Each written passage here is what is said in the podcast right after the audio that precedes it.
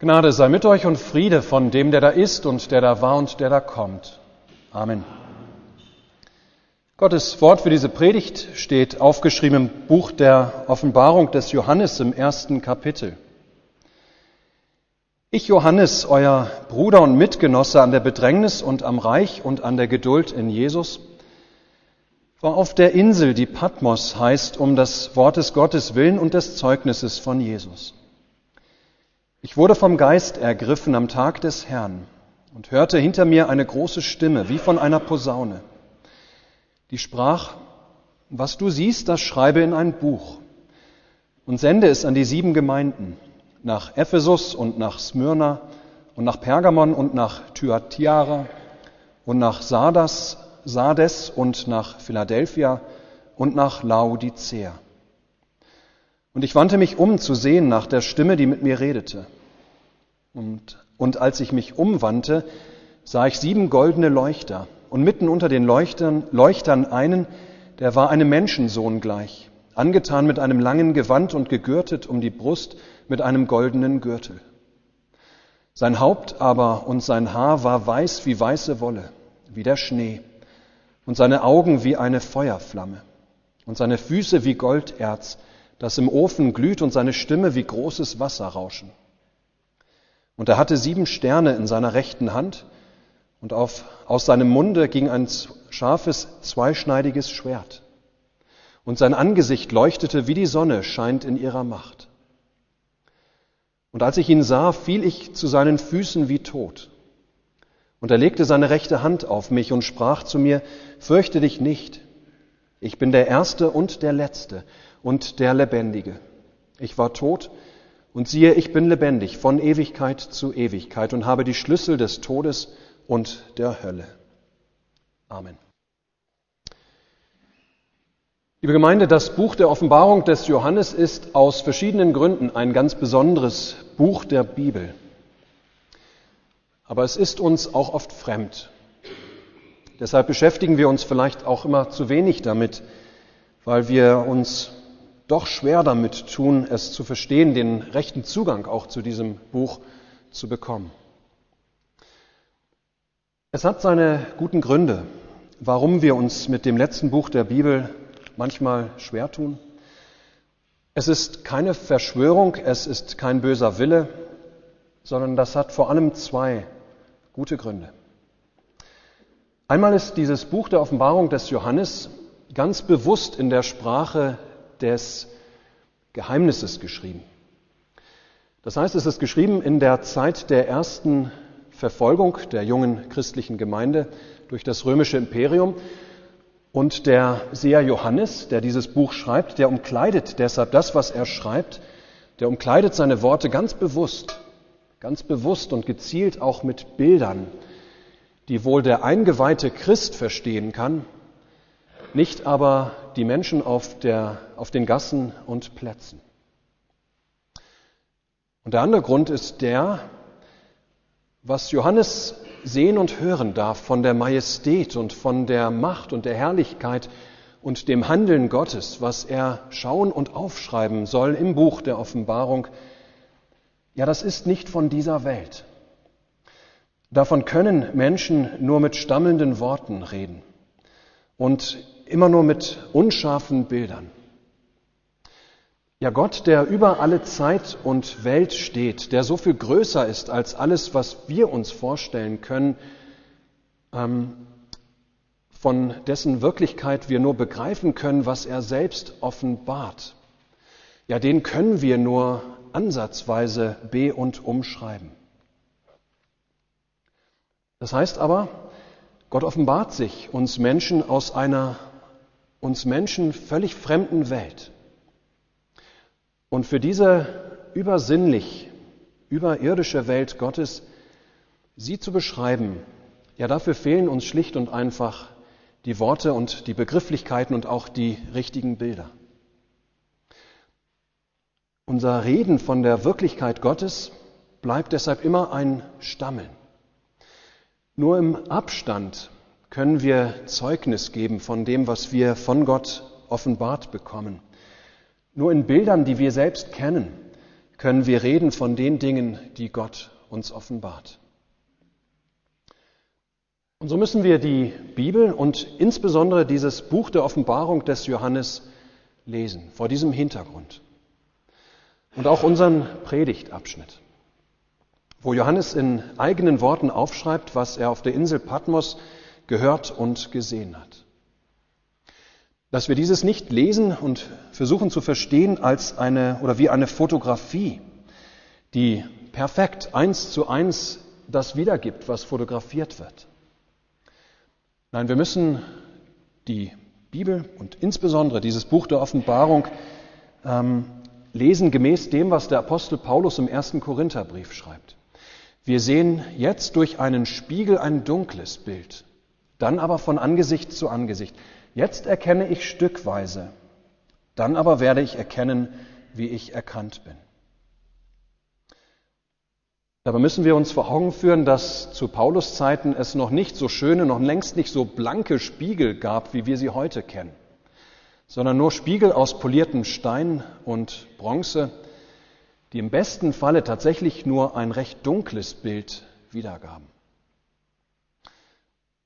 Ja, die Worte, die Bilder, die Johannes findet, die sind nicht wie eine Fotografie von Dingen, die kommen sollen. Sie sind eher wie ein etwas ungenaues Spiegelbild. Sie sind wie der Blick in einen dunklen Spiegel, der uns ein bloßes Abbild von der Wirklichkeit gibt, wobei immer eben eine Grenze bleibt, die uns von dieser Wirklichkeit jetzt noch trennt. Und doch sehen wir und hören wir mit Johannes, wie Jesus Christus sich als der Auferstandene ihm offenbart und spricht. Freilich, wie gesagt, durch einen noch trüben Spiegel, aber deshalb nicht weniger real. Nein, es ist immer noch Gott, der sich offenbart und der spricht durch die Worte, die Johannes aufschreibt. Und wenn wir auch jetzt Gottes Wirklichkeit nicht vollends begreifen können, so zeigt er sich doch uns und spricht er zu uns, hat er uns doch etwas zu sagen. Ja, so bekommt der Seher Johannes an einem Sonntag, dem Tag des Herrn, dem ersten Tag der Woche, dem Tag der Auferstehung Jesu von den Toten, auf der Insel Patmos, damals den Auftrag vom Herrn der Kirche, schreibe, was du gesehen hast und was ist und was geschehen soll danach. Und obwohl die Worte, die Johannes dann findet, um das zu schreiben, was er gesehen und gehört hat, obwohl die Worte, die er dann findet, zunächst für die sieben Gemeinden in Kleinasien gemeint sind, so ist Gottes Wort lebendig und spricht durch dieselben Worte deshalb noch heute, an dem heutigen Sonntag im Jahre des Herrn 2020, Jesus Christus zu seiner Kirche, zu uns. So lasst uns heute Morgen unsere Augen und Ohren und Herzen öffnen für unseren Herrn, für das, was er uns durch sein Wort verheißen und verkündigen lässt. Der Seher Johannes hört als erstes aus Gottes ewiger Welt eine Stimme, wie den Ton einer Posaune oder wie das Rauschen vieler Wasser. Das heißt kräftig, gewaltig. Er wendet sich um zu sehen, was er dort hört, zu gucken, wer es ist, der da spricht. Und nun sieht er den zu Rechten Gottes erhöhten Jesus Christus. Und er sieht ihn in seiner ganzen himmlischen Herrlichkeit, so wie die drei Jünger ihn auf dem Berg der Verklärung hatten schauen dürfen, wie wir es im Evangelium hörten. Das heißt aber, dass Johannes Jesus in einer Gestalt sieht, die, jede, die jeder menschlichen Vorstellung und erst recht jeder menschlichen Darstellung spottet. Viel zu groß für sterbliche Menschen, viel zu herrlich ist der Menschensohn als der Erhöhte, als dass er von Johannes irgendwie auch nur ansatzweise adäquat beschrieben werden könnte. Aber Johannes tut sein Bestes. Er beschreibt, wie Christus ausgestattet ist mit vielen Symbolen und Zeichen seiner göttlich-himmlischen Macht und seiner richterlichen Gewalt auch. Er steht inmitten von sieben goldenen Leuchtern, beschreibt Johannes. Er hat in seiner Hand sieben Sterne. Das ist ein Zeichen seiner Macht auch über die Himmelskörper und alles, was darinnen ist. Dann ist es nicht mehr der sich selbst in Armut und Schwachheit erniedrigte Mensch Jesus von Nazareth, der sich ohnmächtig in die Krippe hat legen lassen, legen lassen oder ans Kreuz hat nageln lassen. Das ist nicht mehr dieser erniedrigte Jesus Christus, der uns hier begegnet.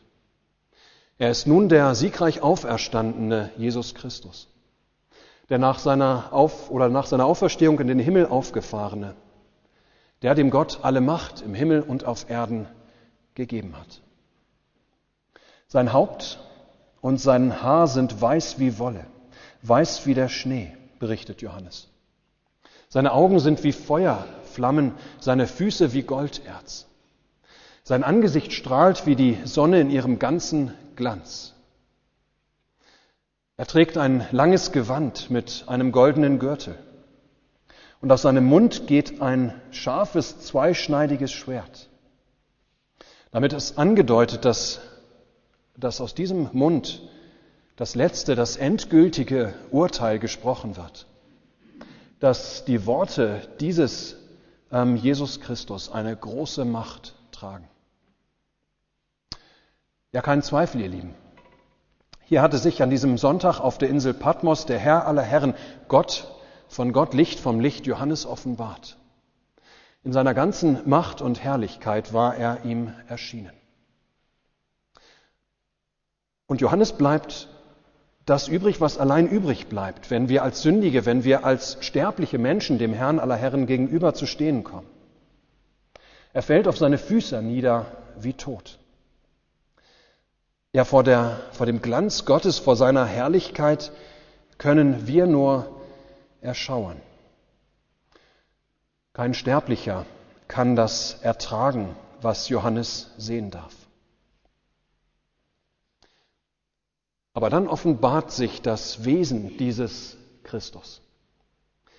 Nun offenbart Jesus, wer er in Wahrheit ist und als wer er da vor Johannes steht, nämlich als sein Freund und Helfer, als sein Erlöser, der es gut mit ihm, mit Johannes meint, der seine Macht nicht dafür gebrauchen will, Johannes zu zerstören, sondern ihn aufzurichten. Und so bekommen wir von Johannes dieses wunderbare Bild, erfahren wir von Johannes, wie Jesus seine rechte Hand auf ihn legt und ihn anspricht. Wie er Johannes aufrichtet und die lebenschaffenden Worte zu ihm spricht, fürchte dich nicht. Ja, fürchte dich nicht vor mir, Johannes. Ich bin der Erste und der Letzte und der Lebendige. Ich war tot und siehe, ich bin lebendig von Ewigkeit zu Ewigkeit und habe die Schlüssel des Todes und der Hölle. Ihr Lieben, nicht zufällig trägt Jesus Christus in dieser Vision das lange Gewand eines Priesters. Ja, das lange Gewand mit dem goldenen Gürtel, das waren die Insignien des hohen Priesters. Christus, wie er Johannes an diesem Sonntag erscheint, erscheint ihm als der hohe Priester. Nein, das ist kein Zufall. Die hohe Priester, die, die hohen Priester, die waren zur Zeit des Alten Testaments Sie waren es, die einmal im Jahr am größten, großen Versöhnungstag Yom Kippur mit Gott durch Opfer erwirkten und auch verkündigten ähm, die große Versöhnung ähm, des Volkes mit Gott. Die hohen Priester, sie waren es, die als Mittler mit Gott oder zwischen Gott und den Menschen fungierten im Alten Testament. Ja, nicht zufällig trägt nun Jesus Christus der Johannes an diesem Sonntag erscheint, das lange Gewand und den goldenen Gürtel des hohen Priesters. Denn nicht für sich selbst hatte er sich erniedrigt und war Mensch geworden. Nicht für sich selbst ähm, hat er durch sein Sterben und Auferstehen den Tod besiegt. Nein, als wahrer Gott von Ewigkeit zu Ewigkeit hatte er für sich selbst das überhaupt gar nicht nötig gehabt, den Weg auf unsere Erde zu gehen. Nein, er hat es getan für die Menschen, für seine Gemeinde, für seine Kirche, für den Seher Johannes, wie für jeden einzelnen von uns. Und die Menschen, seine Gemeinde, seine Kirche, der Seher Johannes, jeder einzelne von uns soll es wissen. Ja, Johannes empfängt gerade deshalb den Auftrag, den sieben Gemeinden zu schreiben, was Christus ähm, seiner Kirche, ähm, dass Christus seiner Kirche etwas zu sagen hat, dass Christus etwas offenbaren möchte. Was ist das? Was hält Jesus Christus, der Auferstandene, der lebendige Herr seiner Kirche, damals wie heute ähm, zu sagen für nötig? Ihr Lieben, es ist das, was Johannes erfahren darf an diesem Tag, was sich bereits zeigt durch das Erscheinen Jesus als der hohe Priester. Dass Jesus Christus der Helfer ist, der Mittler, der Versöhner zwischen Gott und Mensch. Der, der die Versöhnung gebracht hat und bringt durch sein Blut, durch sein Opfer am Kreuz. Ja, fürchte dich nicht, so spricht der große hohe Priester Jesus Christus. Ich bin der Erste und der Letzte und der Lebendige. Ich war tot und siehe, ich bin lebendig von Ewigkeit zu Ewigkeit und habe die Schlüssel des Todes und der Hölle. Das ist großartig, ihr Lieben. Fürchte dich nicht. Ich war tot und siehe, ich bin lebendig, spricht er. Ich bin nicht der ewig lebende Sohn, sondern der, der tot war und doch wieder lebt. Und zwar für euch. Ja, für euch, die ihr sterben müsst um der Sünde willen, für euch bin ich freiwillig in euren Tod gegangen. Diesem Tod aber nicht geblieben, sondern auferstanden zu einem neuen, zu einem unverletzlichen Leben, damit ich auch euch durch den Tod hindurch in dieses neue, unverletzliche Leben führen kann. Ja, ihr Lieben, das ist für uns, die wir den Tod noch vor uns haben, ein ganz besonders großer Trost. Wir brauchen uns davor, vor diesem Tod tatsächlich nicht zu fürchten. Denn wir haben einen, der stärker ist als der Tod, der uns in den Tod vorausgegangen ist und den Tod besiegt hat damit wir selbst nicht im Tod bleiben müssen. Weil dieser, der sich dem Johannes hier offenbart, der zu uns heute spricht durch sein Wort, ja, weil dieser nun die Schlüssel des Todes und der Hölle in Händen hat. Und die Seinen mit diesen Schlüsseln aus dem Tod und der Hölle herausholt, wo sie nach uns greifen. Ja, liebe Gemeinde, wie wunderbar. Das ist die rechte Lebenshilfe für jeden Christen und für jede Gemeinde. Wie wunderbar, dass Sonntag für Sonntag und Gottesdienst für Gottesdienst Jesus Christus durch sein Wort seiner Kirche erscheint, wie er damals Johannes auf der Insel Patmos erschienen ist. Er sich zeigt, sich offenbart mit der frohen Botschaft seines Sieges über Hölle, Hölle, Tod und Teufel. Er scheint uns nicht direkt, nicht von Angesicht zu Angesicht. Das gibt es später. Aber er scheint uns nicht weniger real, um uns immer wieder zu trösten, um uns aufzurichten, um uns unsere Sünden zu vergeben und uns das neue Leben zu schenken, in der Hoffnung darauf immer wieder festzumachen. Als der große hohe Priester Gottes, der den Tod über der den Tod und die Hölle überwunden hat, für uns. Amen.